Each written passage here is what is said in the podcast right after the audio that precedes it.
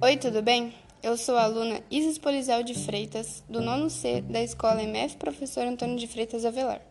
E hoje vou contar para você a lenda do Barba Ruiva, de Valcir Carrasco.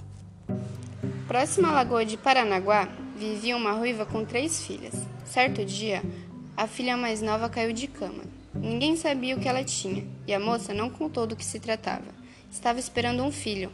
O pai do bebê, porém, morrera antes de se casar com ela. A moça sentia muita vergonha. Entre aquele povo, nos tempos antigos, ser mãe solteira era uma tragédia. O filho não teria direito ao nome do pai e a moça passava a ser apontada na rua, alvo de todo tipo de mexerico. Pior, nenhum homem se casaria com ela. Quando a criança estava para nascer, a moça foi para o mato. Teve o filho sozinha. Era um menino. Para esconder o nascimento, botou o bebê em um tacho de cobre e o pôs para flutuar. O tacho afundou, mas foi pego por uma mãe d'água. Furiosa com a moça, que chorava muito, ela levou o bebê embora. Onde já se viu abandonar o filho depois de chorar? pensou a mãe d'água. As águas subiram, a lagoa transbordou. Daquele dia em diante, a lagoa tornou-se encantada. Ninguém mais conseguia morar nas margens.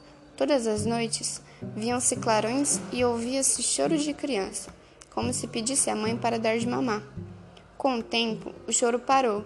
Depois de alguns anos, um sujeito estranho começou a aparecer nas margens do rio. De manhã, surgia como um menino. À tarde, transformava-se em um homem com barbas ruivas. À noite, as barbas tornavam-se brancas. Muita gente ainda o vê. Quando aparece um homem, ele foge, mas se vê uma mulher, Aproxima-se com um sorriso no rosto, tenta namorá-la e rouba-lhe um beijo. Depois pula dentro da lagoa e desaparece. Nenhuma mulher vai lavar roupas sozinha na lagoa com medo dos beijos do Barba Ruiva. Muitos homens importantes já foram procurá-lo para descobrir seu mistério. Quem o encontra costuma ficar horas e até dias fora do juízo perfeito. Mal o Barba Ruiva não faz a ninguém. Vive seu destino, mora nas águas da lagoa foge dos homens e persegue as mulheres.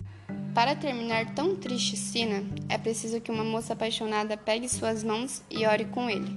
Barba Ruiva nunca foi batizado. Então, quando se tornar cristão, o encanto acabará. Mas ainda não nasceu mulher com coragem e amor suficiente para mudar o destino de Barba Ruiva. Ele continua a cumprir sua sina nas águas da lagoa, que brilham com os raios de sol. E aí, gostaram? Essa lenda foi tirada do livro Lendas e Fábulas do Folclore Brasileiro, volume 2, recontadas por Valcir Carrasco, o homenageado da FLIC 2021.